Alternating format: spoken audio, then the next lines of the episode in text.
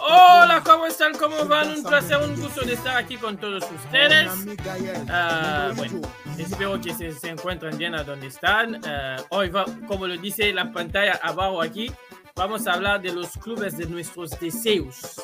O sea, hoy pusimos en pausa el análisis, el folclore y todo eso, para que cada uno hagamos de dirigentes y de directivos para ver si podemos llegar a hacerlo mejor que Riquelme. Pero bueno, antes de todo, lleva cursos de, entrenador, por lo menos en, karate, el capitán, de esta, el capitán de esta banda. ¿Cómo estás, Juan Pablo?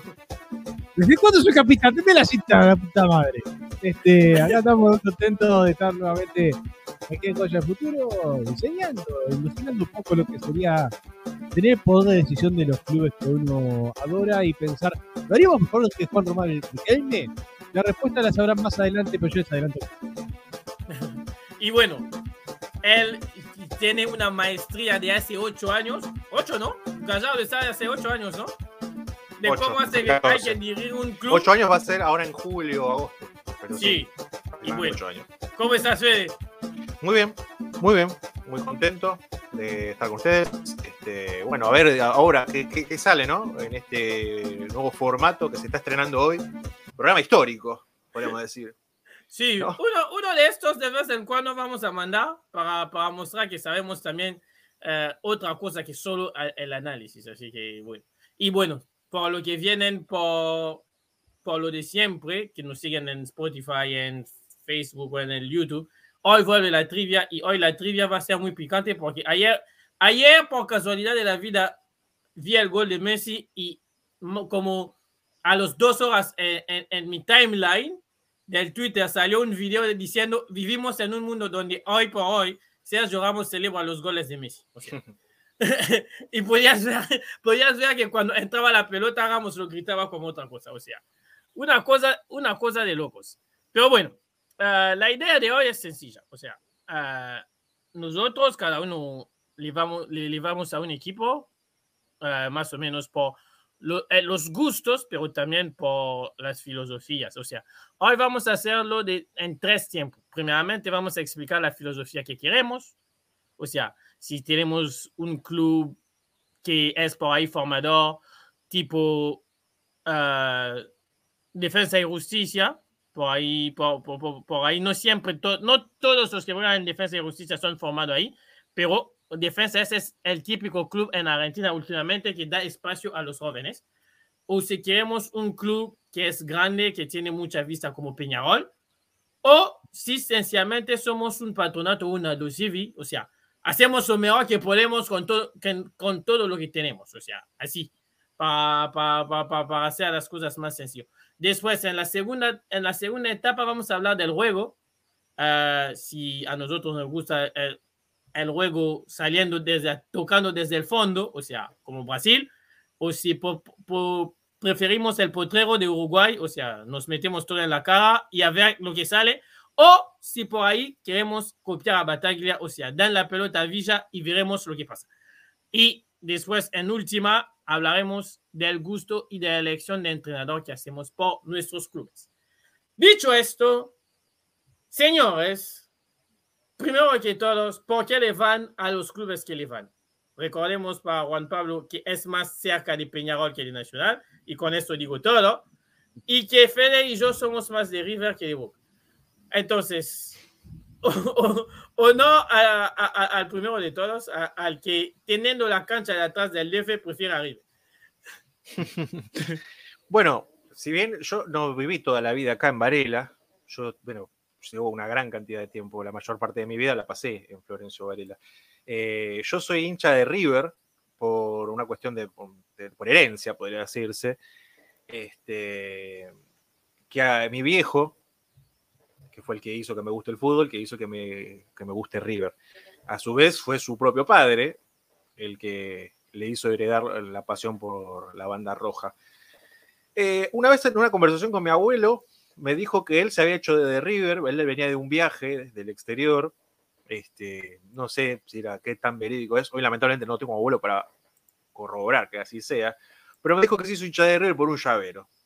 Vino del ¿Un exterior, llavero? llegó, exacto, y creo que en, en, en Ezeiza había un vendedor ambulante o algo así que vendía chucherías, entre esas un llavero, y vio- le vendía un llavero de River y dijo, ah, qué lindos colores. Y ese fue el inicio de una generación de, de romance, de felicidad y algunos disgustos, pero más felicidades que disgustos. Sí. Este, ese es muy curioso, igual lo que decís, el tema de la pertenencia, con, el- con la relación de la pertenencia con el lugar y con el club que está relacionado el lugar en el que, que lo representa. Porque yo tengo la curiosidad, tengo muchos conocidos amigos, ex compañeros del secundario, que eran fanáticos de Boca, fanáticos de River. Este, yo me acuerdo de una, una amiga que estaba enamoradísima de Cabenay, de Franco Constanzo, que somos de esa, de esa generación, de- empezamos a ver fútbol más o menos en esa época. Constanzo. Franco Constanzo, principio de los 2000. ¡Wow! Este, Es- y hoy eso, en día, eso sí que, eso sí que es amar a la vida. Pues, ¿por qué? Otro de Porque los ese amigos. River, ese River era muy distinto del River de hoy. Sí, era cosa de ir afuera y sufrir. Sí. Jugábamos con el 18 de Brasil y ya pensábamos, ya estamos afuera. Pero bueno, este, Sí, lo son que épocas. faltaría hoy, que, que, que manden al 18 también en la Libertadores. Y bueno, bueno. por lo menos hoy, hoy al cuarto le ganamos. Sí, tenemos a Fortaleza por lo menos. Al cuarto le ganamos, así que tranquilo. Y lo que decía que me llama mucho la atención, esos pibes, hoy gente ya mayor de más de 30, que lograron hacer, eh, mudar la pasión por River y mutarla en pasión por defensa y justicia. Yo soy de Florencio Varela, la ciudad del DF, y desde que ascendió Defensa y Justicia, creo que allá por 2013, 2014, eh, es increíble cómo, cómo volcaron esa pasión, ese gusto por unos colores y trocaron los por otros. Es- es- es- me, me llama mucho la atención. Amigos, que le digo, Defensa eran de boca, Que logra, que logra, teniendo los colores de Brasil, a enamorar a toda Argentina. los colores de Brasil. En un principio eran, los colores de la camiseta eran azul y blanco, luego esto cambió, o todos sabemos, muchos sabemos que pasó a ser parte de, de una empresa de colectivos de, de- de- de bus, de ómnibus, este, que justamente la empresa se llama El Halcón, y por eso es Defensa y Justicia el Halcón de Varela. Pero bueno, eso es algo más para, podríamos tratarlo en otro, otro programa quizás. Este, pero bueno, básicamente por eso yo soy de River, por herencia. Este, pero no, no he logrado mutar. me, gusta mucho defensa, me, me da mucha, mucho placer ver lo bien que le está yendo y el juego que despliega, ¿no? Porque uno se, se siente identificado con, con un juego como ese tan que propone adelante. Este, pero bueno, también me estoy adelantando un poco a lo que va a ser la, la segunda fase, que es hablar de lo que es el juego. No, por el momento tranqui, por el momento es un picadito, es un desayuno. Eh, bueno, vamos a pasar en Uruguay para volver a Argentina, para no ser Argentina, Argentina y Uruguay.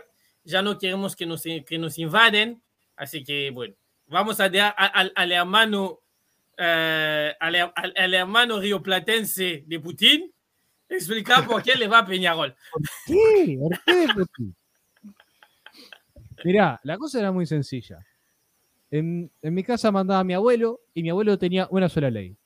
Podías elegir, o eras de Peñarol o te ibas de la casa. Así que yo, Ah, bueno, muy de Putin esto, ¿eh? yo quería tener un techo sobre mi cabeza, así que vamos arriba del mancho. No, A ver, igual banco, perdón, ¿no? Pero banco porque arranca de una forma tóxica como todo amor. ¿Qué amor no es tóxico? es imposible. Arranca así.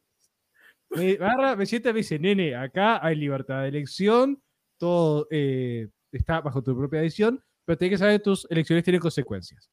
Podés ser de Peñarol o te puedes ir de casa. Son tus elecciones. Y dije, bueno, babu, yo no me quiero ir de casa. Además lo amo, abuelo, como, como Aguante todos que los no gurises. puedo, abuelito, abuelito, un abrazo. No, mentira, eso era broma. No, mi abuelo sí era muy, muy mancha, muy, muy de Peñarol. De hecho, él fue a ver alguna de las primeras finales en las que participó Peñarol. Este, de hecho, la final con River del 66 se la fue a ver a, a Santiago de Chile.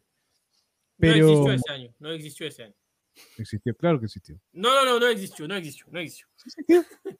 Sí existió, No. sí existió. Yo, yo no sé porque yo a mí me dijeron que River nació en 2014, así que yo no- Sí, no, o sé. sea. 2014 y saltó 2019 para llegar a 2020. o sea, este año no existió. Sí existió, si pasó, igual que 2002, pero bueno, eso es otro tema. eh, volviendo al tema. Ah, mi abuelo me pasó, le pasó a mi padre la pasión por los colores, que le duró hasta que un día mi abuelo se olvidó de mi padre en el Estadio Centenario porque salió caliente de un clásico. ¡No! Sí. ¿En serio? Sí. Mi ¿Cuántos padre, años tenía tu viejo? mi padre tenía cinco años, se quedó tomando helado en el Estadio Centenario. Cuando estaba llegando a mi casa, eh, mi abuelo se dio cuenta. La abuela, que la, la abuela, la abuela, la, la abuela Volvió mandó. ¿no? volvió corriendo, lo encontró tomando helado y se lo llevó. Por suerte, el, el nene quedó traumatizado, pero después mi abuelo me contagió la, la locura a mí. Mi padre no pudo contagiársela, pero a mí, a mí sí. Y, y ta, este, la verdad que ser hincha de Peñarol tuvo momentos complicados en la vida. No conozco. No, el ser, ningún- hincha, el ser hincha del fútbol trae siempre un momento complicado en la vida, o sea. A ver, yo pasé toda mi adolescencia prácticamente sin ver a Peñarol campeón. Porque Peñarol tuvo una sequía de siete años que fue durísima. De 2003 a 2010. Yo, Y entonces, llega el 2011, tiene la oportunidad de ir a ganar una final y no se va a Brasil. Vayan a saber por qué. Pregúntenle en su Twitter. no preguntemos, no hablemos de cosas de esas. Y acá tiene otro motivo de por qué esta persona es el patrón del mal. Esa maldad que tiene. Vos le cortás un brazo y no sale sangre, sale el quitrán.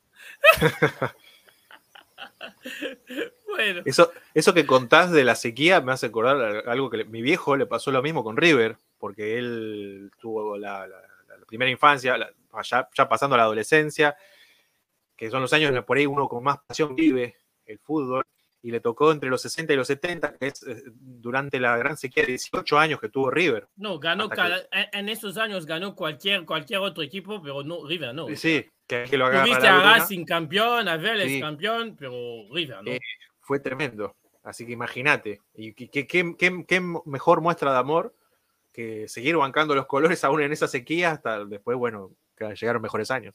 y también esto es parte del fútbol. Tanto O Juan sea, Pablo como mi viejo. No solo, no solo, no solo se gana, o sea, sí. hay que Sí, saber. Pero fue En la duro. cancha hay dos. A ver, es duro cuando sos un grande de Uruguay y donde hay solo dos equipos y casi siempre gana el otro. Sale Sí, campeón bueno. defensor, sale campeón Danubio, sale campeón nacional y vos, bueno, yo me acuerdo de 2003.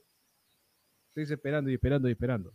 Y agárrate que se viene Racing, Racing de Montevideo. O sea, va- vamos a tener River Plate Racing pronto en Uruguay. ¿El River es de Montevideo también o de dónde es? Eh, Racing sí de Montevideo. No, el River. También de Montevideo. Ah, bueno, el clásico, puede ser Clásico. tranquilamente. No, nah, el clásico de River es eh, Wanderers. Wanderers. Wanderers. Ah, el- el del arquero que se come el gol del Quito. Sí, es el Ah, clásico de- del Prado, el barrio del Prado. Mm. Bueno, Este, Bueno, intentamos Pero- poner un clásico, intentamos emparejar una especie de Tinder de clubes. no, lo, más increíble sería. Vamos Vamos a hacer descartando- eh, emparejamientos clásicos. Ahí Sería está, emparejando clásicos. Una sección, Lo- ojo, a ¿Qué futuro. La dejo ahí picando. Estoy picando. Claro. Vamos, ¿Sabes qué estrenos. clásico? ¿Sabes qué partido es, es internacional, pero tendría que ser clásico sí o sí? Argentina-Nigeria, no sabemos, basta. No. No, no, otro, otro. Ese, ese no tendría que ser clásico porque ese es clásico, que es distinto. Claro, Sí, ya falta la firma de la ¿Y FIFA y ya. Tendría que ser Liverpool de Uruguay contra Everton de Chile. Solo por eso. Sí, sí, esto sería.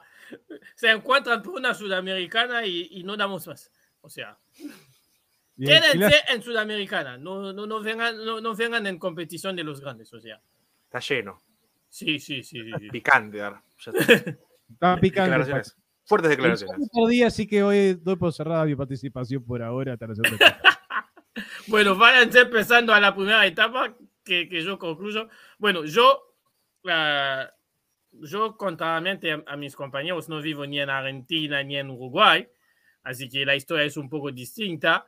Ah, yo sí que donde crecí en, en África, pues en África hay, hay dos, tres equipos a que todo el mundo les van. O sea, a Brasil todo el mundo lo quiere, al Real Madrid todo el mundo lo quiere, el Barça con la, con la llegada, con la llegada de, de la clase de Guardiola y todo, también todo el mundo, todo el mundo en África lo quería, pero yo cuando era, era, era gurises, como lo, di- guri, como lo dicen en, en- en Uruguay, uh, los equipos fuertes eran, por lo menos en, el Congo donde yo crecí, eran Brasil, que todo el mundo quería, y uh, el Real Madrid, que todo el mundo quería, y en último, el cuadro de la ciudad donde vives. Uh, no, yo, yo, yo, yo, no tengo problema, lo digo siempre, yo le voy al Vita Club, el más grande de la, de la ciudad de Kinshasa. Uh, pero eh, dentro de todo este, vamos Brasil, vamos Brasil, yo me cansé porque yo la verdad no le, no, no le deseo nada malo a Brasil, pero no me gustan las formas de, del fútbol brasileño, no, no suenan conmigo, o sea, apenas llega a ver el campeonato porque la verdad, no sé, no, no siento ningún afecto. Y en, en, este vamos contra Brasil, porque todo el mundo irá para Brasil. Uh, me sale una noticia una vez para decir que el clásico de Brasil de siempre era Argentina. Ahí arrancó a picar mi, mi curiosidad, tenía como siete años. Uh, llega a los 11 años, había un programa de tele que hacía los goles, o sea, recompilaba los goles por el mundo. Y en, en una de estas noches uh, había era la semana, creo que es la semana previa del clásico, donde Higuaín mete dos goles a Boca. River juega contra Arsenal y también mete dos goles eh, Higuaín. Y yo vi a Higuaín meter dos goles y al Monumental irse, en, eh, man, irse a las llamas con la gente loca gritando. Diré, no, no, eso es, eso es lo, que, lo que a mí me identifico. O sea, es el fútbol que a mí me, a mí me gusta. O sea, uh, para Juan Pablo, que siempre piensa que yo, yo soy del fútbol lindo, hay que comerse los, los, los partidos del campeonato de, de, del Congo que yo me comí. Donde, donde llegabas y sabías que de los 90 minutos el partido se iba a poner interesante al minuto 70. Porque antes no se jugaba porque o la cancha, o la cancha era malísima, o el equipo adversario era demasiado chico para intentar algo, y o uh, venía para meterse patadas. Los clásicos siempre, siempre era los 70 primeros minutos, patadas, patadas, patadas. Si se acuerdan que quedan 20 minutos, vamos a buscar el partido. O sea, y dentro de todo ese marco, de subir a River y ahí me enamoré. O sea, uh, por eso también yo no le puedo reprochar nada a Higuaín, porque Higuaín es parte de lo que hizo que yo hoy hablo este idioma, porque gracias a él yo me enamoré realmente de River y yo me enamoré realmente de Argentina. O sea, es, es así. Ahora, después yo llegué en River justo antes de que River a River le pase la peor pesadilla de la historia. Y en aquel tiempo, como yo era nuevo todavía, no entendía lo que significaba para un grande de Argentina irse a segunda división, o como lo dicen en Argentina, irse a la B. Pero, pero, uh, dentro de este malo nació el amor aún más fuerte porque este año que River se va a la B, me acuerdo que yo estaba muy, siguiendo muchísimo a Trezeguet en, en la Juventus y él decide de, quitar, de, irse de Italia para venir a, a, a, River Plate y ahí me enganché para no, para no irme más. Y, y después la historia todo el mundo lo, lo, sabe. Ganamos el campeonato de la B, volvimos más fuerte y ganamos todos los torneos posibles eh, con Gallados. O sea, ahí está. Ahora, le falta a Peñarol animarse a venir a enfrentarnos con Gallardo. Que la historia sería distinta. No, ya le ganamos la que teníamos que ganar, ya todo lo demás es otra cosa. Bueno, señores, vámonos con realmente lo que lo, el, plato, el, plato, fuerte, lo que por lo cual estamos aquí. Ahora que sabemos todo, hemos explicado más o menos por qué vamos a los cuadros que le vamos, ahora ponemos picante. O sea, ¿cuál es, eh, quién, quiere, quién levanta la mano para decir yo y irse primero y explicar cómo, cuál sería la filosofía del club de su sueño. A ver, yo, yo diría yo, sí, sí, sí. A ver, es un, tengo una disyuntiva yo, ¿no? Porque yo, hay, hay, hay, hay, hay representantes del fútbol históricos este, que, que siempre se han representado por, por el buen juego, por ir para adelante, por no ser mezquino. Tengo que cortarte para hacer sí. el chiste. A ver. Penal para River. Mira, aquí en Porto, aquí en Porto Alegre. Sí. ¿Hubo mano de Bresan también? No, no, no hubo, hubo, hubo, hubo uh, patada de Bresan. Patada de Bresan, bueno, que todavía no llegó acá. Yo estoy viendo con un delay importante y el patrón es tan patrón, tan malo, que me spoilea todo lo que pasa. No lo No, porque, bueno, acá no da. el chiste nada más. Hay otras cosas que no dan y las hacemos, pero eh, eso, eso no se da. Es Ahí parte de una recién ahora. Recién ahora fue. Y yo lo que estaba hablando era de, por ejemplo, un jugador como Vichy Borghi, un gran representante del buen fútbol en décadas anteriores, que llegó a jugar una final intercontinental con Argentinos Juniors en los 70, si no me equivoco. 85. Eh, en el 85 fue. Ah, pensé Sí. que había sido más para atrás. Bueno, en los 80 entonces, 85. Tengo ahí al señor, a la Wikipedia del fútbol, a mano, por suerte. Este, y que él siempre dice que esa final se perdió por no ser amarrete, porque si ellos hubiesen planteado un, juego más defensivo, por ejemplo, probablemente habrían ganado. Pero él prefirió ir para adelante y perder este, con su filosofía de juego, con lo que ellos se sentían representados. Bueno, yo nada de eso. Yo no tengo ningún problema en cambiar, este, hacer un planteo más igu- iguanesco, de iguana, ¿no? Eh, de cama- camaleón- camaleónico, no iguanesco. Cama- iguanesco por, por la sangre fría, por. Ah. Cama, cama, Este, Camila. Exactamente, buen tema, el niño Jorge. Este, y a mí me gustaría, por ejemplo, plantear dos, dos sistemas de juego, uno más eh, vertical, uno más eh, por ahí de, de juego directo en ligas, y uno más amarrete por ahí en copas, en mata-mata. Porque, por ejemplo, me encanta el juego, lo que predica Gallardo, lo que predica por ahí Becasés en Defensa y Justicia. Pero Club, me siento como Klopp, pero en cuanto a competencias internacionales y mano a mano, este, lo que plantean por ahí eh, tipos más amarretes como los de Simeone, acá discúlpenme, como los de Russo Zielinski, si se quiere. No, los del- ya quebró toda- todos los libros de, la, de, de ser amarrete. O sea, su equipo es el mejor, el, el- el mejor ataque de, Sí, del pero argentino. O sea. Pero parte, pero parte de una defensa sólida. Este, a ver, el River del 2014, bueno, tenía un, era un buen- tenía buen juego, pero el del 2015, que sale campeón de la Libertadores, era un equipo menos vistoso, pero más aguerrido. Claro. Este, así que termina eliminando al mejor de la Copa en octavos, que como era Boca, que venía ganando todos los partidos 5 a 0. Está bien que en un clásico puede pasar cualquier cosa y después sucedió la, la- lamentable suceso del, del Pimenta Gate, pero que en los dos partidos lo borró de la cancha, o el partido y medio que se jugó lo borró de la cancha. Este, se enfrentó al otro mejor, que, que para mí era Tigres de México, y también No, sin Tigres jugar que una tiene- maravilla. Tigre que, que tiene la dicha de haber hecho que River se clasifique. Porque recordamos, que, terminó recordamos siendo- que en aquel 2015, Sí. si Tigres pierde, era en Bolivia, ¿no? Tenía que ganar, no, en, Ecua- en Perú. Ajá. Tenía contra Juan Aurich. O sea, si perdían ahí, si perdía Tigres ahí, Bo- Bo- eh, River no pasaba. Encima fue con suplentes porque el fin de semana siguiente tenía el clásico. Este ya estaba clasificado y dijo, bueno, y tenía un partido insólito, creo que tenía 5 a 4. Un part- encima fue un partidazo, porque 5 Sí, a 4. fue el partido de loco. Y es un rival que el cual River no lo, había, no lo había podido ganar. Lo había superado los dos partidos y no lo pudo superar. Bueno, también da para otro, para otro podcast completo hablar de esa copa que fue una locura.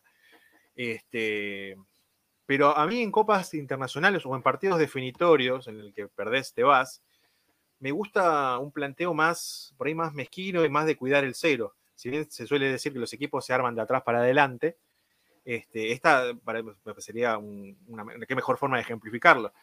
Otro equipo que me ha identificado mucho es la selección argentina de Sabela, del 2011 al 2014, que las eliminatorias se floreó, hacía de a 3 a 4 goles, pero que en el Mundial le ha costado mucho, y por una cuestión de jugar por ahí más de contra, de cuidar más el arco, porque sabe, Sabela sabe que jugando, abriendo la defensa, Sabía, recordemos puedes que comer un gol. Sabía, sabía, ya no está más saber, ¿eh? Sabía, sí. Porque que, que dije. No, dice sa- sabe, sabe. Ah, bueno, quiero decir, poniéndome en ese contexto, sí, sí, sí. Pachorra ya no está con nosotros, lamentablemente. Pero un, el juego de esa selección, este, Sabela en esa selección sabía que en un gol te, te ibas. Y así también le jugó el partido tan inteligentemente que le planteó a Barcelona con estudiantes allá en 2009.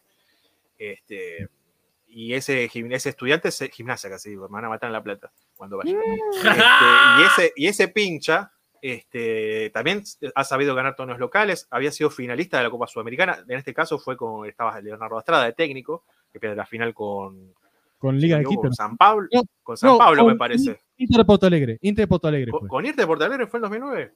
Sí. Sé que era San Pablo. Bueno, con Inter No, de San Porto Pablo Alegre. recién salió campeón de la Sudamericana en 2012, con aquel famoso. Mirá. El partido famoso partido Tigre. con Tigre. Con el Tigre de Argentina. No Tigres. Este, así que a veces es un poco camaleónico lo mío. Este, yo, yo no veo mal en cambiar y adaptar al juego a cada competencia. Este, así sea- que si me preguntan, yo voy más al ataque en un torneo local y más defensivo, más de contraataque si se quiere, en un torneo, un certamen continental. Sos de la escuela de adaptamos, ¿no? Exactamente. Además, un sabelista podría ser, porque Sabela yo creo que le queda también tanto el- no sé si el tiquitaca, pero el, el choco bonito, como el amarretismo por ahí de, de Cholo Simeone. Todo en Bueno, su justa medida, ¿no? Bueno, Sin me olvidé de preguntárselo eh, eh, en la presentación, pero prefe- ¿preferís que tu club sea un cuadro grande o un cuadro humilde? Que mi club sea un cuadro. Y es difícil, uno se siente identificado como hincha de un club grande.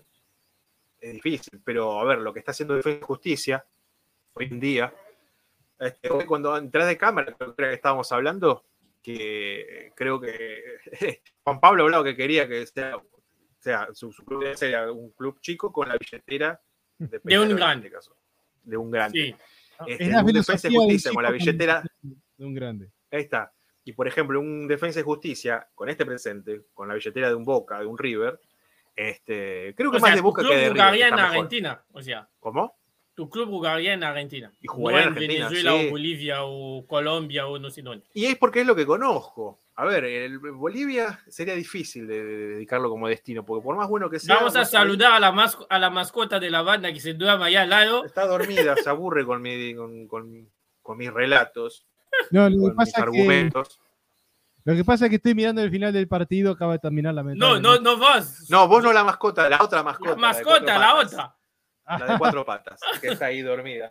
No la voy a tocar porque va a empezar a ser un lío bárbaro. Acá me va a tirar el micrófono y todas esas cosas que hacen los felinos.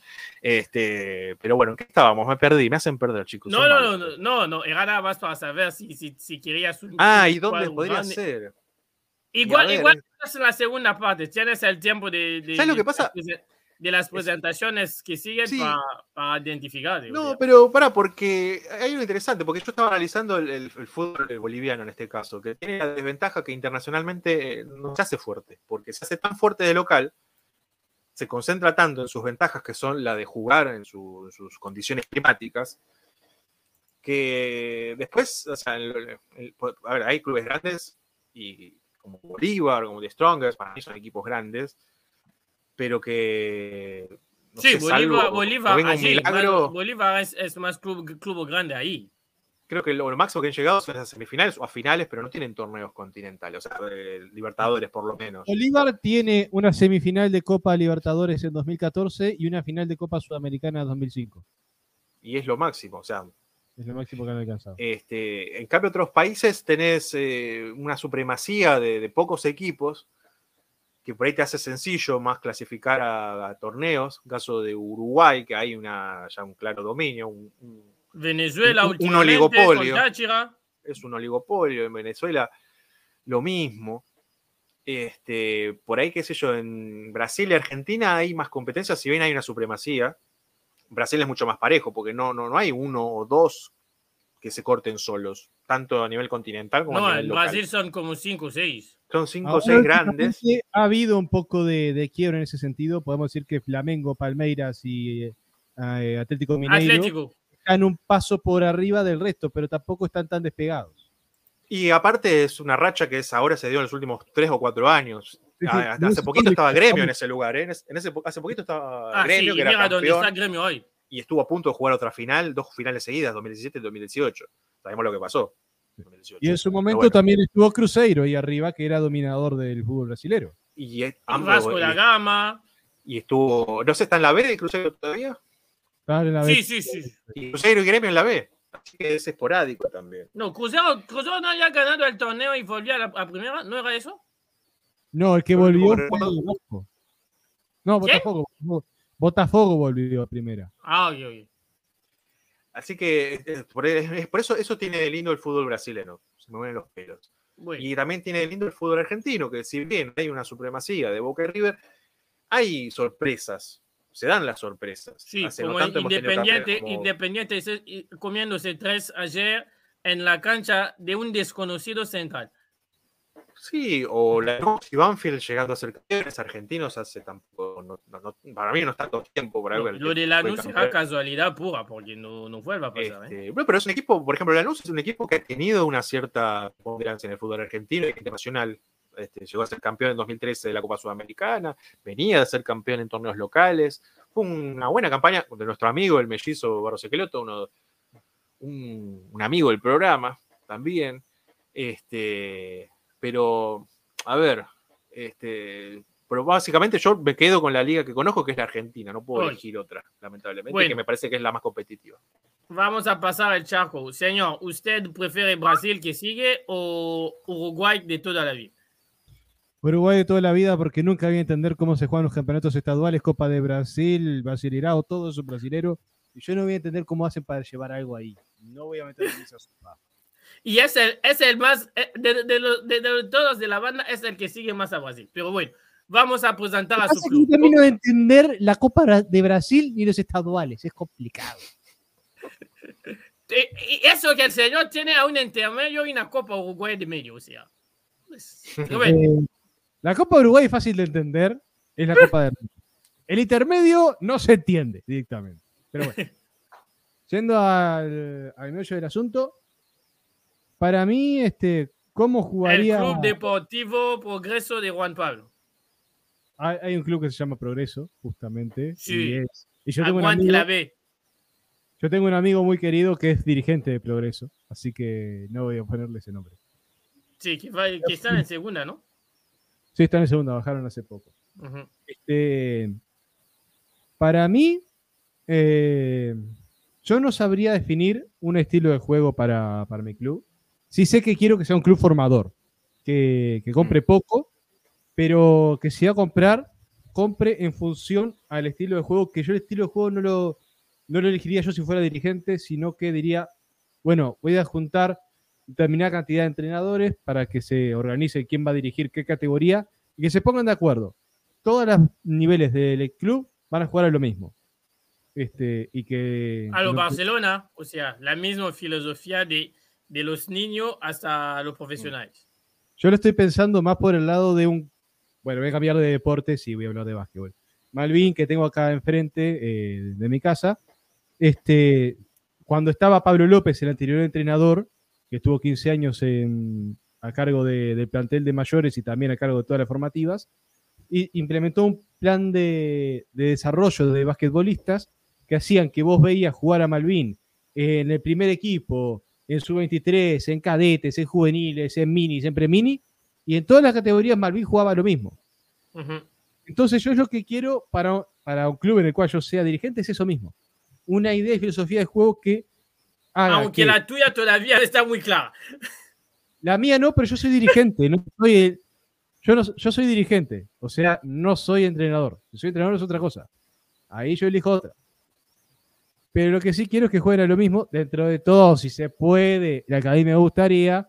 Es un fútbol de, de posesión y de presión hacia adelante para Mm. y, y ensanchar mucho la cancha y velocidad y toque.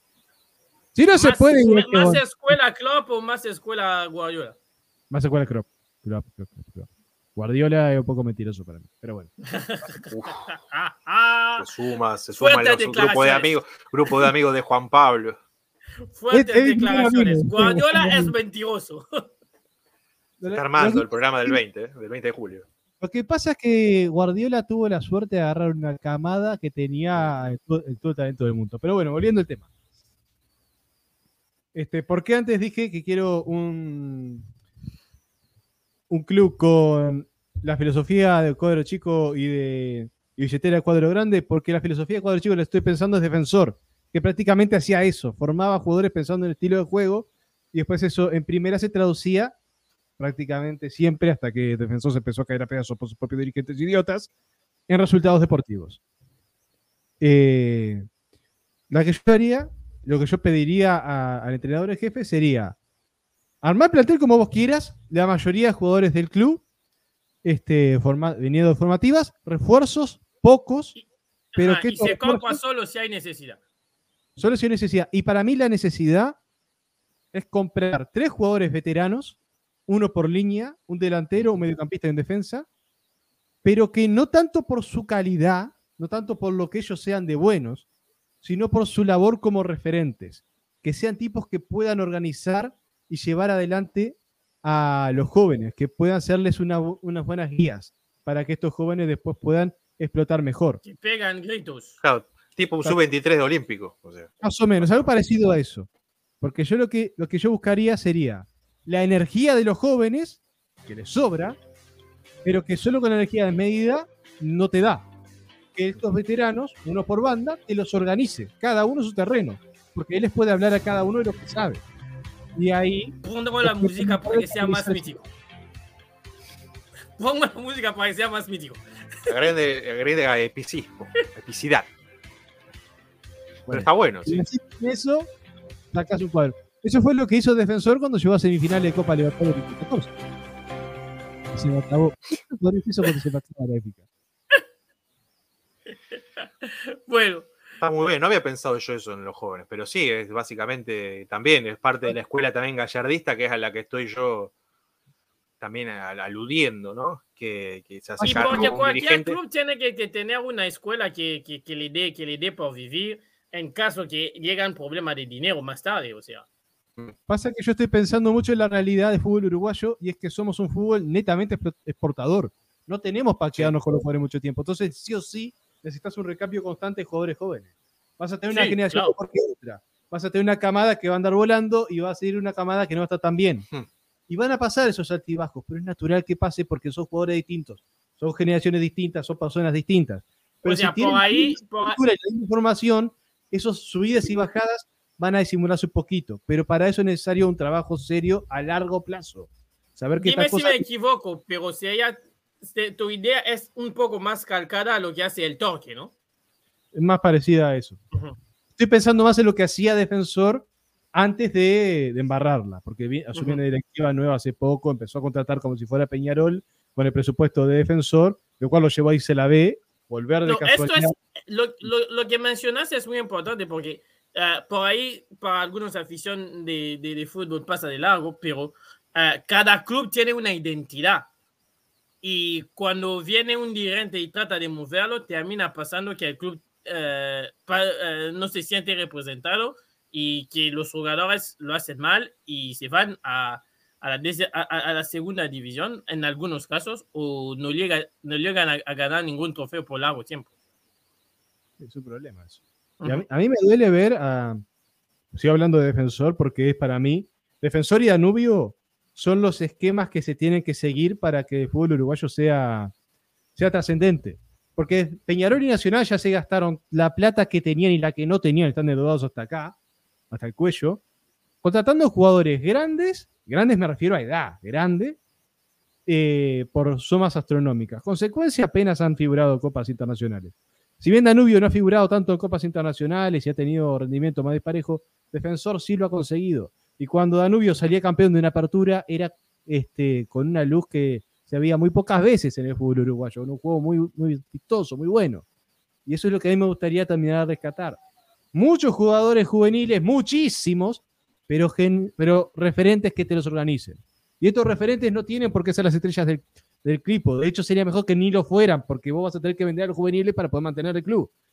Pero que sean tipos referentes que sepan ordenarte y, y canalizar correctamente la energía de los jóvenes. Buenos referentes es dificilísimo encontrar, pero se cotiza bien. Los rendimientos que te dan son excelentes después. No, claro, yo, yo, yo, yo entiendo totalmente tu filosofía. Uh, es la filosofía, la, la, da lástima decirlo, pero en, esta parte del mundo, uh, salvo si están en una, en una liga cerrada como la MLS o la MX, es el modelo que tienen que seguir, porque eh, lo último que quieres es que tu club se vaya a la bancarrota, desapareces porque no pudiste eh, gestionar bien el club y te encontraste yéndote a la B y después a la C y en algún país donde hay la D a la D y desafilian al club. O sea, es, es, el modelo. Pasa que hay que tener conciencia, hay que tener conciencia de que somos un fútbol exportador. Todas nuestras estrellas se van a ir más tarde o más temprano. Si estamos hablando ya de un Real Madrid, de un Barcelona, de un Bayern Múnich que compra todo, es otra, otra idea la forma de jugar, la forma de armar el plantel. No estoy pensando en eso, estoy pensando en la realidad de, de donde yo vivo, que es el Uruguay. Entonces, la realidad es que los jóvenes se te van a ir. Entonces, ¿qué tenés que hacer? Formar un montón para que de esa forma se te convierta en un caudal casi infinito de dinero. Y voy a, voy a, citar, voy a citar mi, eh, mi maestro de estadística cuando estaba en la universidad. Más, pro, más produces algo y aún si hay, hay, hay mocos y hay, hay, hay, hay huecos en la producción, si lo si produces 50, vas a tener por lo menos 5 buenos. Si produces 100, vas a tener por lo menos 17 de buenos. O sea, te, se te pueden ir algunos, te, van a quedar una, otros en la generación que sigue y así. O sea, es así. Es así. Es, esto, yo, yo, yo firmo tu filosofía. Bueno, hablaste del Bayern Múnich, adelantaste un poco mi filosofía a mí, porque yo, yo, ya sabes, cuando sos un cuadro grande, tienes que actuar en cuadro grande, siempre lo digo. O sea, no se vale ser cuadro, cuadro grande y venir proponer cosas que no son. O sea, yo tengo clara la filosofía. O sea, tiene que ser ganador y con grandeza. Mm. No se puede ser solo ganador diciendo que el resultado vale todo. No. Aquí se gana y se juega para gustar. Y además, la filosofía del Bayern. O sea, si puedo meter a niños de, de, mi cantera, bien. Si puedo comprarles a todos porque el campeonato es mi, mi cantera, mejor aún. O sea, así. Así. No. Señor, funciona. 10 años, 10 años siendo campeón. 10 años dominando Alemania. O sea, funciona. Está comprobado. O sea, no solo dominando Alemania, sino compitiendo muy bien a nivel de Champions Europeo. Dos, dos, tripletes, un sextete, una locura. Y casi, si, te, si tuvieron suerte este año, casi se meten de vuelta en, en, en semi, o sea, mm. está comprobado. Es, es, es a, a, mí me gusta, cuando me, mote, me meto delante de la tele, no me gusta ver lo que vi, uh, se los, creo que se los pasé en el WhatsApp, uh, la filosofía que vi en Sarmiento de Runín, o terminan 11, todos los 11 atrás, en la, en, en, defendiendo todos los 11 dentro del cuadro. O sea, ¿para qué, para, ¿para qué quieres jugar al fútbol así? O sea, ¿para qué? Porque mandan los resultados, Silly. Eso dice llanamente eso.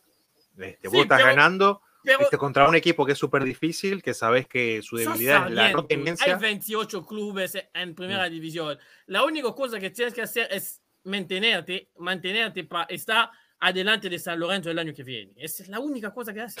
Adelante de San Lorenzo. Pero decís como sí, si fuera bueno. difícil, ¿Qué? decís que decís, lo único que tienes que hacer es mantenerte de arriba de San Lorenzo el año que viene. Lo decís como si fuera difícil. ¿Cuánta, cuánta maldad, pobre cuervo. La maldad aquí sos no, vos. Yo no, no, yo no diré nada. Se lava la mano. Claro, porque o sea, que solamente que estar arriba de San Lorenzo ya está. No, ese año, ese año se va Patronato y, y, y Godoy Cruz, si, si, todo pasa bien. Y el año que viene va a arrancar San Lorenzo. Y como sigue el robo así, el robo va a estar a la par. O sea, mm. solo lo, que, lo, lo, único que tienes que hacer es ganar dos, tres partidos más que los dos, que son muy malos. Y que además tienen al público en contra. O sea, y hoy con el VAR ya no te pueden. Bueno, sí, siguen muñequeando, pero no tanto. Pero no, no, te van a poder robar siempre. O sea, ve, venite con la cancha llena, hace, hace que la gente por lo menos viene a disfrutar. O sea, la vida ya es, es bastante complicada y bastante amargada en sí misma para que en un deporte que es, porque es eso, es un negocio sí, pero yo ayer tuiteé después del partido del United Arsenal porque re realmente ya me está aburriendo el, el United me irve la sangre vers United. O sea, la, la, vida en sí ya es bastante complicada. Es un deporte. No, no, no, no pasa nada por arriesgar un poco más y por, ir a, y por tomar riesgo. Ahora, yo mi club es un club donde, ya te lo digo, si sos, el entrenador, si sos un entrenador como Alfaro, que amo mucho, no vienes a entrenar no venís a entrenar. Sencillamente, no te contrato porque no es la idea que quiero. Yo quiero un club protagonista que tome la pelota, que arrincona al arco, como lo hace el Bayern, que va ahí, tiki, tiki, tiki, tiki, tiki, a un club que vamos a ver lo que pasa y defendemos. No, aquí no se juega así. Aquí no se juega así. Eso es mi filosofía. Eso es lo que yo quiero. Quiero galería y bastón. Sí. Está bien. Siempre, siempre teniendo en cuenta ¿no? que el fútbol de hoy es muy, muy físico y que, a ver, hoy yo, lo decía el otro día que, dije que eran más atletas que deportistas, y Juan Pablo me corrigió muy bien porque los atletas son deportistas, que son más atletas que, que futbolistas, había querido decir en ese momento, y que hoy está pasando, pasa eso también. Entonces hoy las diferencias, muchas diferencias entre un equipo, entre un equipo y otro, a veces no sea solamente por el buen juego o por ser más ofensivo o más defensivo, sino también por la preparación física. Claro. Que me parece que hoy en día es un, juega un papel fundamental en este deporte. Este, no voy a hablar de otros porque no, no, no. Apenas conozco este deporte, así que no voy a hablar de otros. Pero me parece que hoy, este plan, un planteos con, con- con lo físico que, que es el deporte, hoy los planteos tan amarretes, en algunos contextos, yo no los entiendo. Porque hay, hay planteos que son así siempre. Yo hice una diferenciación, ¿no? Entre un partido en el que Claro. te vas, a otro que bueno, estabas la primera fecha y estabas con una cero y ya todos abajo en el arco. No, por no, ejemplo- es, es, es claro. Ah, el resultado es lo que hace que se mantenga un poco la filosofía y la casa en orden. Ahí sí. Por eso el contexto. Ujú. Eh, por ejemplo, Sarmiento necesita los puntos. Necesita los puntos porque se, Sí, se va. sí.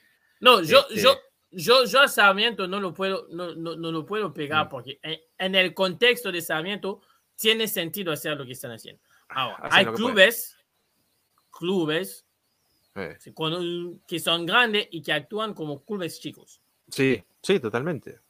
Totalmente. Ya nos ha pasado acá con tu amigo Alfaro. Sí. También a veces está bueno eh, saber ubicarse en, el en la situación O Peñarol de visitante en Libertadores. con Colón. Pero bueno, ese era un punto inteligente. Era un, punto, era un partido que, por lo más o menos bien que venía Colón, este, y por ahí medio a los tumbos que venía Peñarol, arrancando la, la- la temporada, era de esperarse una derrota. De golpe te encontrás con un golazo, un partido, un punto de visitante, porque lo principal, lo que se dice en la Copa, tenés que ganar de local y de visitante por lo menos buscar el punto Sí. y, y el Man ya lo estaba consiguiendo hasta ese momento. Después, bueno, todo, todo venía relativamente bien hasta que empezó a ir relativamente mal, diría Jorge, te lo resumo. bueno, Jorge Pintillo. Jorge Bueno. Pinarello. ya que te hablamos de la primera etapa, vamos a hacer la segunda etapa. Y bueno, para no tomar demasiado, vamos a meter dos y tres juntos. O sea, ¿cuál, eh, cuál, ¿cómo, cómo eh, ve- ven a sus clubes en la filosofía? O sea, ¿es, es más equipo exitoso o más equipo rocoso? ¿Y cuál entrenador plantearía en lo ideal? Así que esta vez vamos a arrancar con Uruguay. Todo suyo, señor. Mirá, yo a Peñarol lo veo bastante parecido a, a lo, que, a lo que sería mi ideal. El asunto es que desde que Qué se raro, fue- Peñarol bastante parecido a, a lo que sería su ideal. Qué No, raro. a ver, ac- actualmente lo veo así. Hace unos años Peñarol no lo era. Peñarol era todo lo contrario. Por eso estoy diciendo que actualmente lo veo más parecido al ideal mío. El asunto es que desde que se fue. Ay, ahora se me escapa el nombre de que era el técnico de las formativas que se fue para Nacional. Gracias, Ruglio. No sé qué mierda estabas pensando. Un idiota. Este, Ruglio es el presidente. Este, no sé qué ¿No esperar. era Pablo? ¿Cómo se llama? ¿Pablo? no, Pablo López no, era otra. Ese era Ah, de, bien. de, de Malvin. Este era. Se, se me escapa el nombre. Bueno, no importa. Fernando Curruche. Fernando Curruche. Ah, Kuruchet, sí. Este, que estuvo a cargo de la formativa de Peñarol por más o menos unos seis años y sacó excelentes jugadores.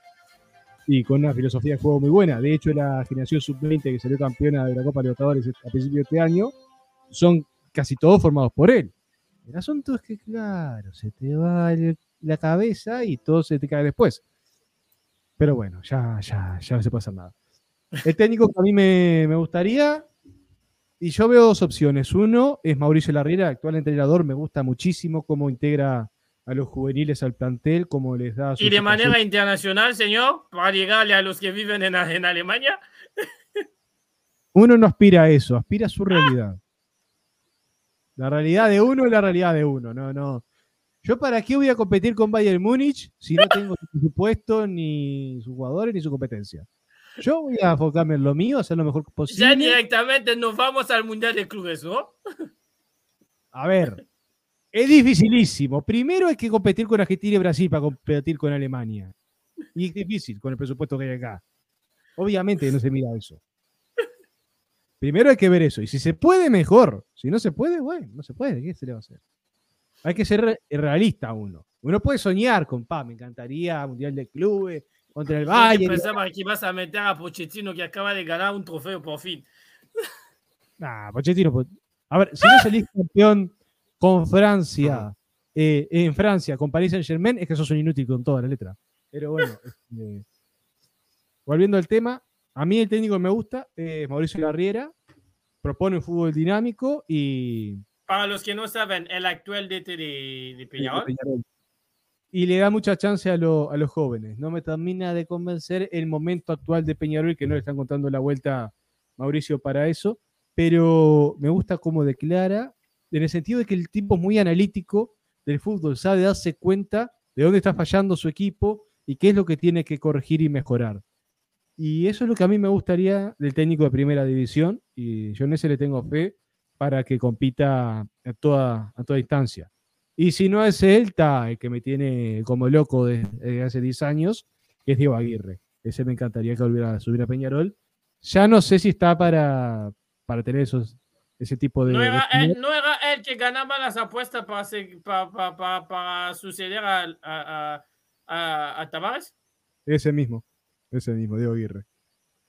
Era el que cabezaba esa apuesta. Ese me habría encantado que fuera el Alex Ferguson de Peñarol, que se quedara por siempre. Porque los equipos de, Aguirre fueron los que mejores resultados sacaron en la historia de Peñarol en el siglo XXI. La final de Copa Libertadores se alcanzó con él. El mejor clausura de ¡No! la historia. ¿2011 era con él? Era con él. Ah, bueno. El mejor clausura en la historia del fútbol uruguayo lo hizo Peñarol con él. 45 puntos en disputa, 43 ganados. Es una locura esos puntos. Casi todos. Solo se empató el clásico y después se lo ganó todo. Y eso es lo que yo me encantaría poderlo volver a ver con este tipo de, filosofía de juego, formando jugadores para que exploten. Pero bueno, esperemos. No, no tengo idea cómo sería. Igual que está Mauricio Larriera, para mí no es para nada una mala opción. Ni siquiera es un plan B, para mí es un plan A. Y Aguirre sería un plan B en este momento. pero, pero bueno, esos son para mí las cosas que me gustaría empeñar. Bueno, Fede. Yo, en River lo mismo, o en un equipo como el que yo manejaría. Este, a ver, ¿qué, qué técnico. A ver, ¿qué, qué, qué podemos hacer? ¿Qué podemos decir, no? con el técnico que ya tenemos. Este, a Gallardo? Lo que pasa es que con el muñeco tengo algo yo. Que yo a Gallardo lo llevaría para un equipo. Ahí sí me, animaría a soñar con, la Bundesliga o con un equipo de Europa. Por los presupuestos que manejan. Porque Gallardo plantea todos los partidos como si tuviera equipos eh, súper competitivos. Y hay veces que eso no resulta. Este, era más. Eh, a ver, había épocas en las que se tenía que arreglarse con menos y tenía que adaptarse al juego del otro, como decía yo que pasaba en la Copa 2015. Este, a ver, no, no, no, no, tampoco es que querría que sea así todos los partidos como pasa con Simeone, por lo que tampoco abogo por ese tipo de juego. Que ha sabido salir campeón de ligas también, y que eso es muy meritorio también. Este, así que yo creo que hubo un, un, un Sabela que bueno, tristemente no lo tenemos más con nosotros, estaría por ahí más cerca. Este, y aparte es un, era, era un, técnico que tanto como, como jugador y también como, como cuerpo técnico tuvo, tuvo una relación con River, fue parte de la, del equipo técnico de Matías Almeida en el Nacional B y bueno, fue jugador en la década de los 80, lamentable, tristemente opacado por, por, porque era el, año, la época también en que debutaba, eh, como que brillaba el, Beto Alonso, pero a mí me gustaría mucho un, técnico que sabía jugar bien y sabía también de, defenderse. Hay algo muy curioso lo que decía Juan Pablo con respecto a las rachas del técnico ideal este, y que se adaptan al juego que a él le gusta también, que a veces también la, eh, los resultados son un poco de, de, racha, ¿no? Dependen, porque por ejemplo un técnico como Falcioni, que por ahí no es tanto de mi agrado, eh, hizo una de las mejores campañas de la historia con Boca, saliendo campeón invicto. Le sacó como, no sé, 12, 15 puntos al, segundo. Este, y llegó a final de Libertadores. Este, para luego después caerse y bueno, no saber llevar adelante. Por eso está bueno también hablar de, proyectos integrales. O sea, que, en, lo, que alguien que está a cargo del fútbol esté a cargo eh, de lo que es pases, este, infraestructura, ¿Qué es lo que está haciendo Gallardo hoy en día? Se ocupa de la parte deportiva, de los jóvenes. Fue él el que propuso cambiar el césped del Monumental, hacer las reformas que se están haciendo. Entonces, por eso, sacando esto que yo le puedo llegar a achacar al muñeco, que muchos otros pueden hacerlo y otros no, eh, yo creo que mejor que Gallardo no, no, no, veo. Aunque yo digo, Gallardo sería ideal en un club gigante de, un club grande de, Europa o un club con un presupuesto de Europa. Bueno. Ahí se levantó la, bestia. Sí, sí. bueno, yo, ah, ya, ya lo diré yo, para mí es un club grande que va adelante, que se exprese ofensivamente. Y entonces para mí no va a ser muy original. En lo ideal, te traigo a, te traigo a Klopp. Mm. En lo ideal, porque es el fútbol que yo, yo me gusta. Vamos, vamos, vamos, pim, pim, pim, pim, pim, no especulamos. Y si tenemos que mirar por la realidad de, del fútbol latinoamericano, hay uno que a mí me encanta, pero no sé cómo rinde en clubes grandes, porque las la, dos veces donde fue a un club grande no le fue muy bien, que es BKCS. O sea, ni no, no pudo lograr mucho con Racing, no pudo lograr nada eh, con Independiente. O sea, pero mi filosofía es, conecta con la filosofía suya. Mm. Uh, y después hay uno que nos pasamos mencionándolo el año pasado y este año, bueno, por casualidades de la vida, ya no, no es más técnico de ningún club, porque se fue al club donde no tenía que ir, es el Casi Medina. O sea, lo que logró con Tacheres, esto sí que es el trabajo de levantar un equipo. O sea, antes de él, Talleres tenía una idea, se veía más o menos, pero con él, él pudo lograr levantar a la esencia misma a todos los jugadores que tenía.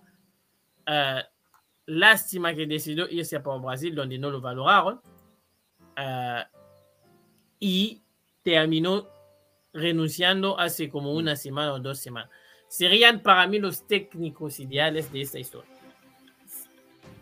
club, entrenador que tienen la idea de ir por adelante, de proponer y de atacar, atacar, atacar y atacar.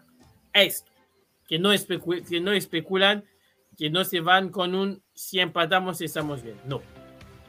Si empatamos, sí.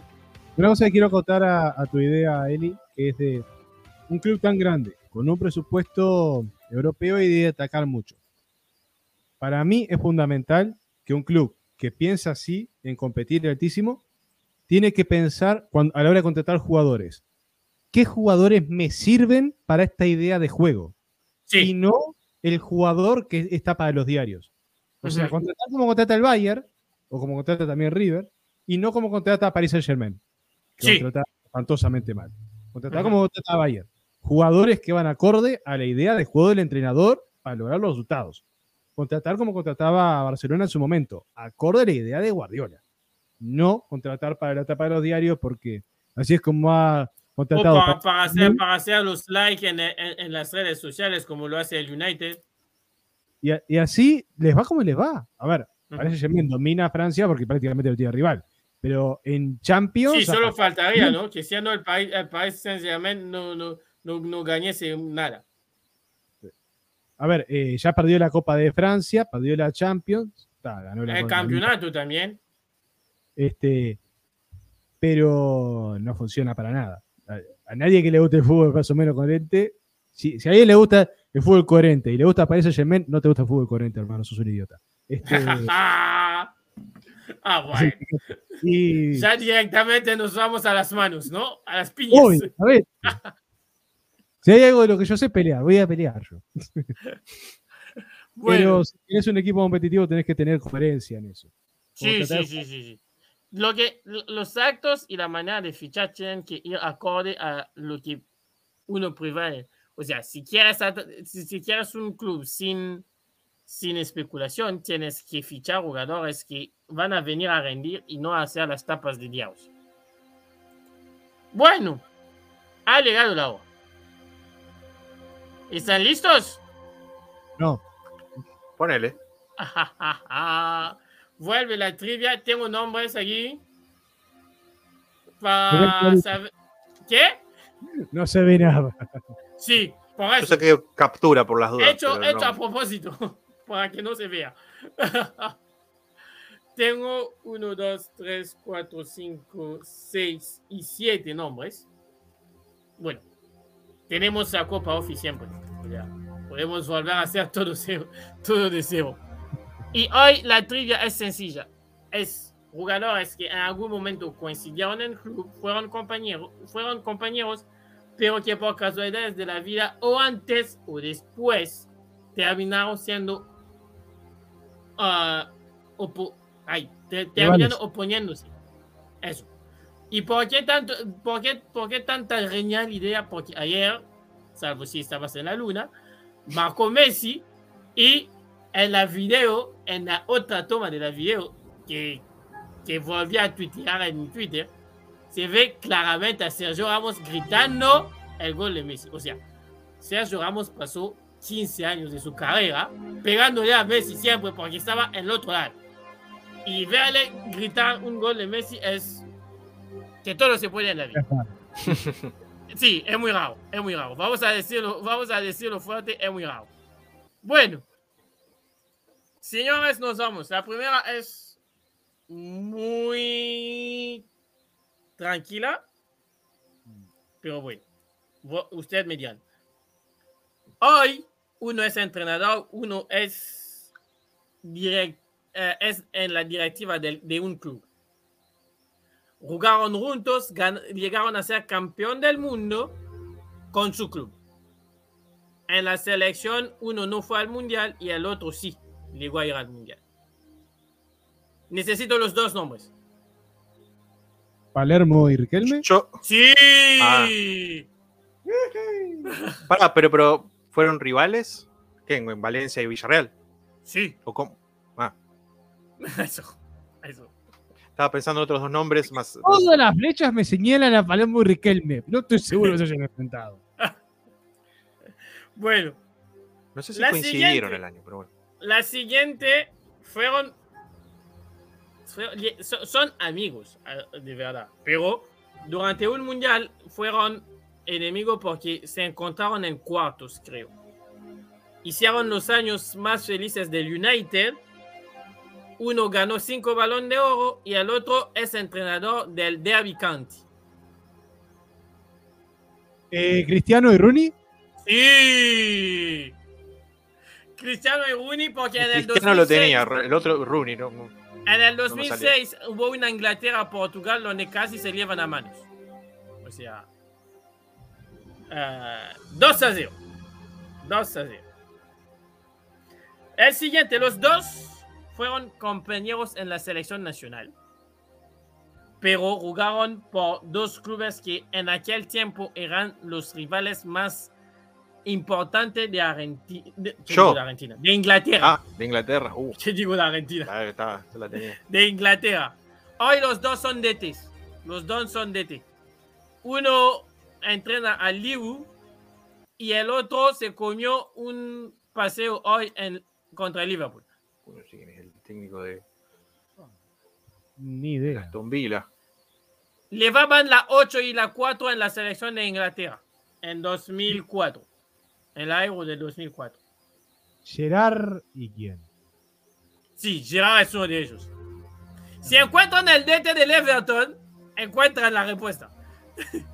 No, a ver, ¿quién tiene la, internet? el Ah, Chelsea. en el Chelsea el DT del Everton. Lampard. Lampard. Lampa. Lampard y Gerard. Sí. Bueno, me ganó, le gané por el internet solamente. Gracias, Telecentro. 2-1. No nos Lampard auspicia, y pero bueno. Gerrard. Lampard y Gerrard. O Lampard. sea, bueno. Bueno, bueno, bueno, bueno. Frotera Lampard. Estos pudieron haber sido compañeros. Les puse ahí por, por, Mm, por los rumores y porque me gusta, me gusta eso. Pudieron haber jugado en la Juventus, se cruzaron en un mundial y Yo, uno se fue con el pedazo de carne del otro. Ah, yo- sí. Yo, Sí. eh, Chelini y Suárez. Sí. Pero O sea, Suárez antes de irse a la- a- a- al Atlético no fue. hubiera podido firmar para la, para, para- para la Juventus. yo iba a Si decir no había fallado su test de italiano. claro, si no fuera por lo de llevarse un cacho de carne, habría dicho Betancourt y el patrón del mar. Del mal, pero del mar. Pero bueno. Bajo del mar. Bajo. 2-2. 2-2. Bueno, el siguiente también creo que se llevan bien. Fueron nada más hicieron la competición en la cancha, pero bueno. Es un arquero y un mago del fútbol. Jugaron junto en la Juventus, protagonizaron un gol fantástico en el Mundial del 2006. Aquel gol que adelantó la llegada del VAR, porque según el arquero no entró y según el mago que terminó siendo echado en esta final, era gol. Y el árbitro lo dio por gol. Yo, eh, Buffon y Zidane. Sí. Buffon y Zidane. Hay la famosa toma que Zidane, después de patear el penal, mira al árbitro que, es, que era argentino o uruguayo Mm. y dice al árbitro, yo Argentino. entró, entró. Y el árbitro, Elizondo. el, el árbitro, sí, Elizondo toma como 5 segundos en realizar que, que entró. Y Zidane después del partido dirá, sabía que había ninguna manera de patear, de un- ninguna otra manera de patear este penal porque me lo ataraba Buffon. O sea, Ujú. entrenaron juntos, estuvieron un montón de tiempo en la Juve y la única manera que Zidane tuvo de patear este penal era picándola así. O sea, 3-2. 3-2. Copa Ofe, Bueno. yo te quiero. Es mi obsesión. Falta 1, 2, 3 todavía, señor, antes de que se, se lleve la Copa Off. Compite, señor, compite. Yo Compite. ya tengo ese plan. Ya tengo ese plan. Estos dos son compañeros en la vida real. En el mundial van a estar cara a cara. Uno tiene la 7 de su club y el otro es un defensor de su club. Los dos fueron eliminados contra el Manchester City este año. Y los dos le gustan a Juan Pablo. Yo, Félix. ¿Sí? ¿Sí? ¿Sí? No, Feli y. y Josema. ¡Sí! Son Félix y Jiménez. Con Ayudín, un punto para cada uno. No.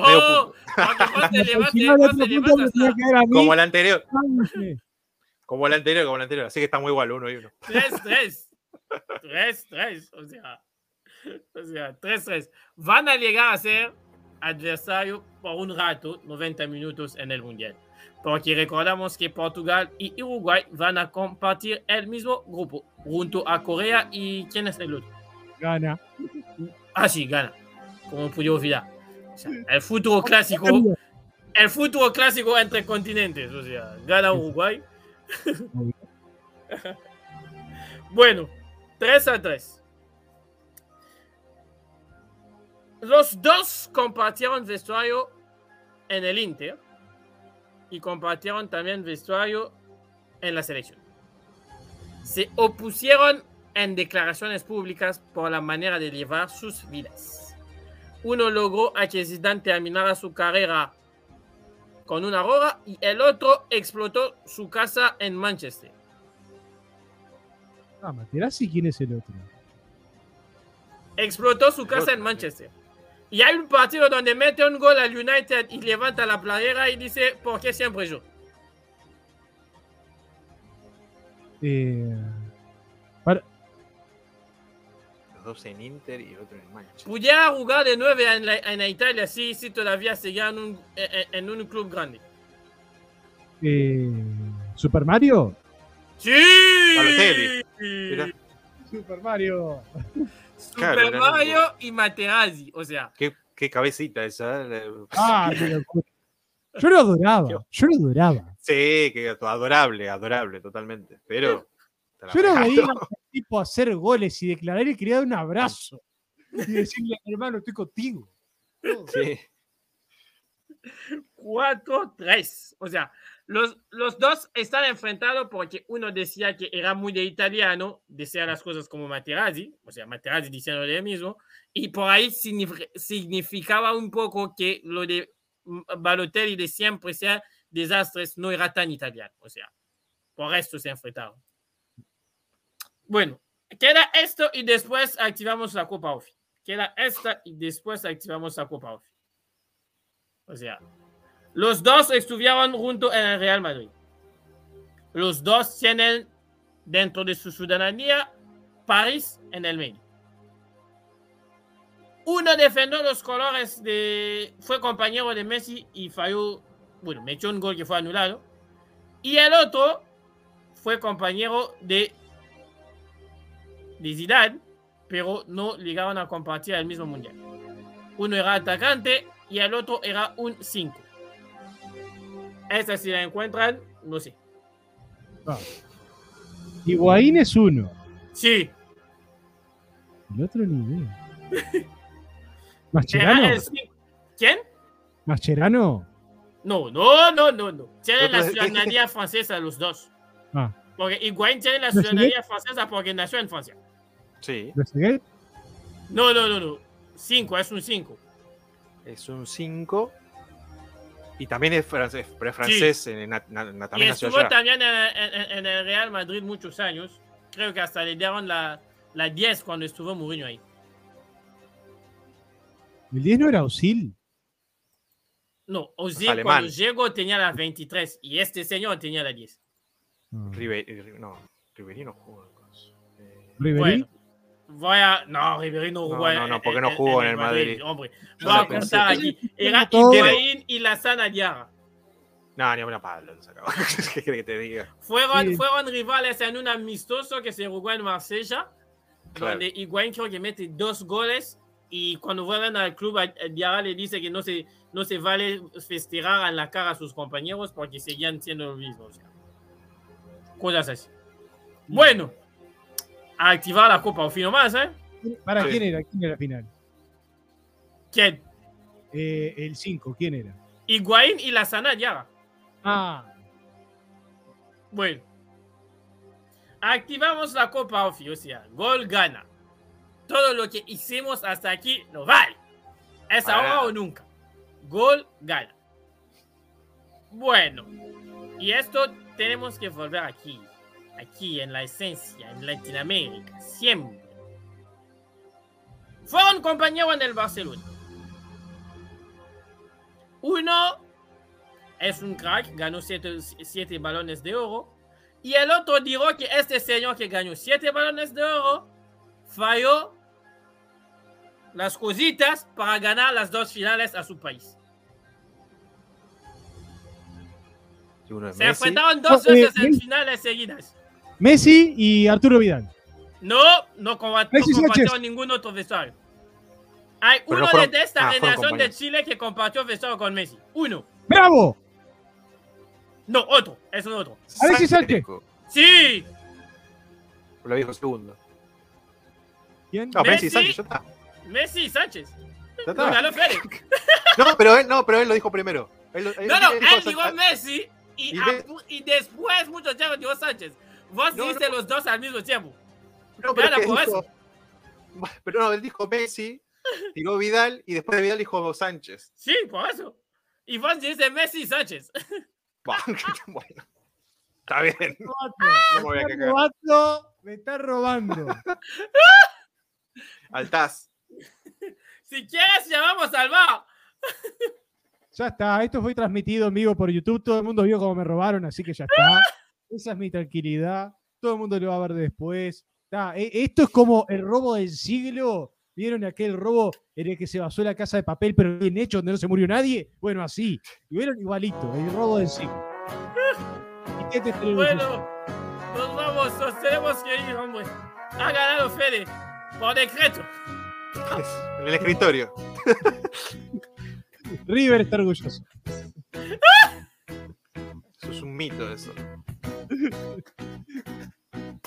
Pero sirve para pegar en un momento. Bueno, señor, todo suyo. Despídenos. Un placer estar en una nueva edición de Copa de, de Copa de Futuro, de Joya del Futuro, y que una vez más me roben en la Copa Ofi para variar, como siempre, siempre robándome eh, cuando tengo una supremacía absoluta. Pero igual, igual lo, lo queremos poco, hacemos de contenido, tenemos un rato y hablamos de nuestros proyectos de clubes, de cómo nos gustaría que fueran los clubes que nosotros seríamos hinchas, cómo se manejarían, qué tipo de juego nos gustaría, cómo se manejaríamos la parte deportiva, etcétera, etcétera. Hoy tenemos la oportunidad de soñar y demostramos que somos mejores que. Nos esperamos la semana que viene para demostrar, para seguir explorando la joya del futuro con su talento que nos viene vislumbrando día a día eh, en el continente americano y en otros tantos. Un placer trabajar por y para ustedes. Recuerden que Eri los ama un montón, Federico los adora con toda su alma. Yo los detesto cada día más. Se lo digo a ustedes ahora, estoy mirándolos a la cara, mirando la cámara fijamente y les digo: los detesto. 5, 4, 3, 2, 1, chao. Chao.